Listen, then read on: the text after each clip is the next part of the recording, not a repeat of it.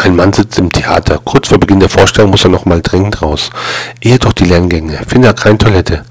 In seiner Verzweiflung pinkelt er in eine umherstehende Blumenvase, geht zurück in den Zuschauerraum und setzt sich wieder. Der Vorhang ist bereits aufgezogen, als niemand auf der Bühne.